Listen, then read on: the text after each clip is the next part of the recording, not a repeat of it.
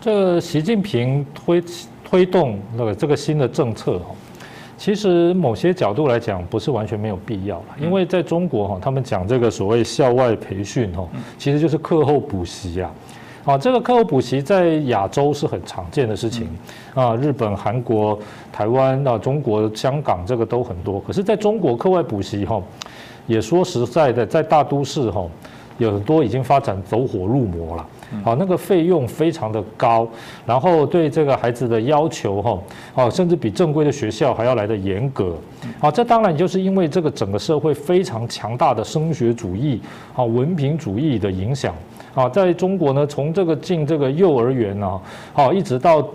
大学哈，都在竞争，好，没有快乐的学习，所以啊，除了正规的学习之外，当然就不断的要比啊这个校外的培训，就是补习的各种的力道，啊，那当然这个收费越高的，提供的教学品质就越好，所以这很多人说不是在拼孩子啊，是在拼爹啊，啊，就是拼他老爸的这个口袋的深度哈。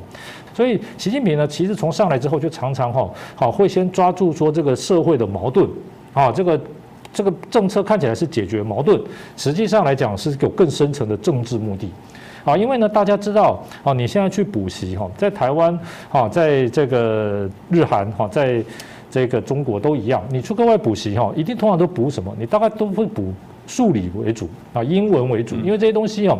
比较难说，你从社会上自然而然的来学习，而且呢，为了升学考试，老实讲，那个难度是非常高的。好像这个日本的这个啊，这个入学大学入学的英语的考试，像东大的考试，像台湾的啊大学的这个职考的英语的考试哈，啊，这个连外国人士啊，母语英语的人士哈，拿来做，哈，都不见得能够满分的，都觉得这个有相当的难度。啊，这个我个人啊也在教书，看到那个难度其实是蛮高的。换句话说呢，如果你凭学学校正规的学习哦，除非你真的是天赋异禀啊，头脑非常的好，要不然好这个没有练习大量的题目哈，的确也很难说能够考高分。啊，这是实话，不不是这么容易的。所以这种制度啊，其实啊代表的就是啊一种非常高度的升学主义、文凭主义。这正是中国共产党啊从这个建国以来，特别是改革开放这么多年来，虽然号称说共产主义是社会主义、人人平等啊，其实在社会上制造的这种升学主义、文凭。主义哈，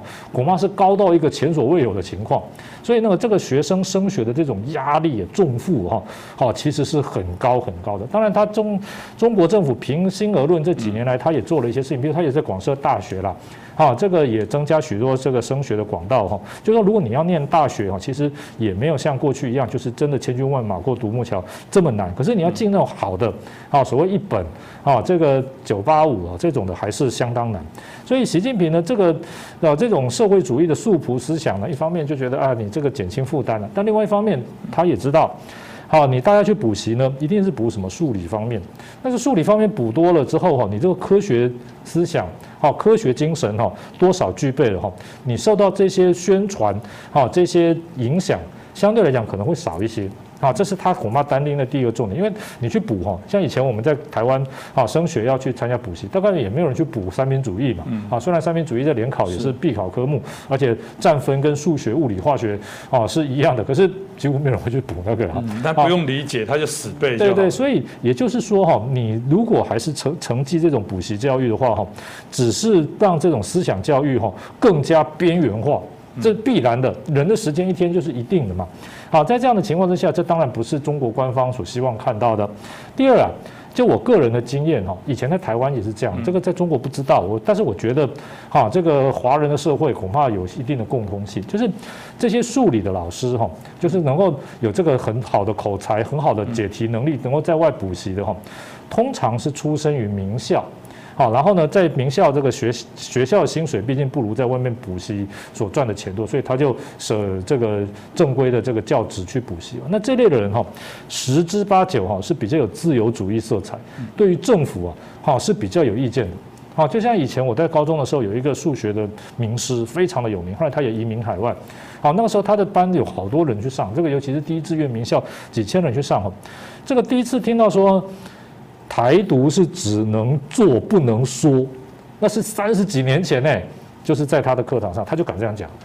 那他为什么会敢这样讲？因为他不在学校教啊，学校好的这个行政体系管不到他嘛。那至于说学生在乎的是补习的成效，好，怎么会在乎他讲这些政治呢？啊，对不对？所以他根本就不在乎，而且本来补习就是一个啊办这个。半公开、半地下的事情嘛，所以这种想法哈，我这个当时有很多的这些补数理的老师哈，其实都对当局哈，到当时台湾的当局有非常厉害的批评，批评升学主义，批评学校里面的党国啊，然后等等等等。后来他们赚很多钱，也就移民海外。我认为在中国社会恐怕也差不多。好，在这样的情况之下哈，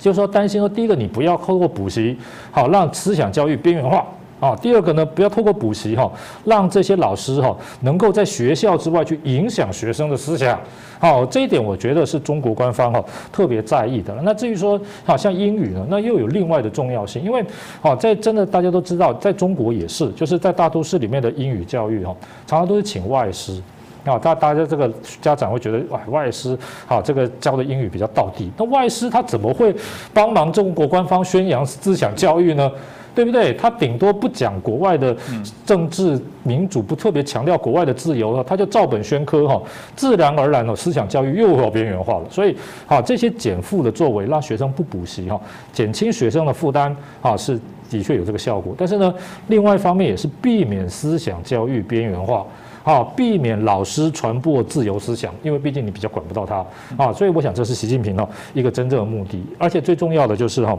啊中国的这种红色思想啊，思想教育哈没有吸引力。没办法推陈出新啊，所以哦，你这个再怎么样用哦各种多媒体啊比较新鲜的方式哈，还是没有办法得到社会哦这个真正的广泛的认同，所以哦他就心里很着急，所以就用这种行政方法哦来阻止、来保护他的思想教育。嗯。